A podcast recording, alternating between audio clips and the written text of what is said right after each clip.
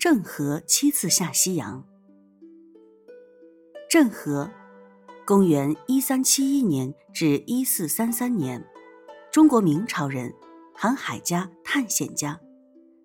他先后七次远航，到过三十多个国家和地区，创造了中外航海史上的壮举。一三七一年，郑和出生于云南昆明州一个马姓回族家庭。取名马文和，字三宝。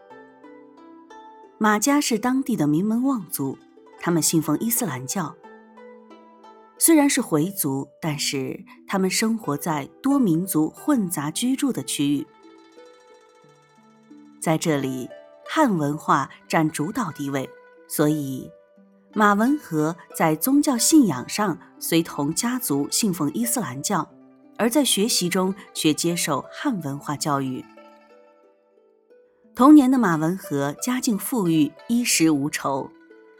到了开蒙的年龄，父亲就为他请来了有学识的先生，在家里教他识字念书。为了掌握汉文化，他学习了四书五经、大学、中庸等儒家经典。一个孩子是不可能读懂这些著作的。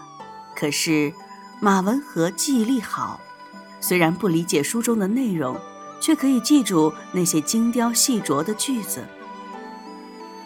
父亲对儿子要求很严格，他希望孩子通晓儒家文化，尽量做个有学问的人。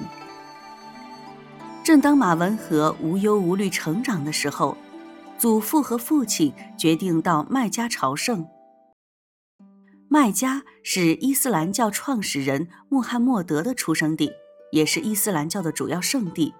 伊斯兰教的信徒都有到此朝圣的愿望。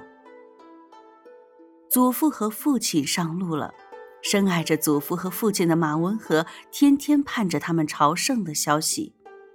他幼小的心灵跟着长辈西行。当时没有地图，更没有有效的通信手段。他只能靠心灵去想象。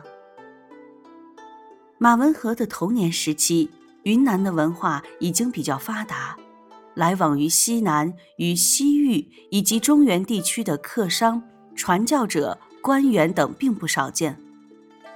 这些人把元代文人和旅行家们写的《西游录》《西游记》《西史记》等带到了云南。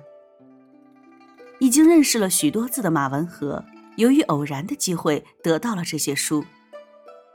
为了解除想念祖父与父亲的烦闷，他就开始阅读这些书籍。通过读书，他了解了云南和整个中国以外的世界，也知道父亲和祖父到什么地方去了。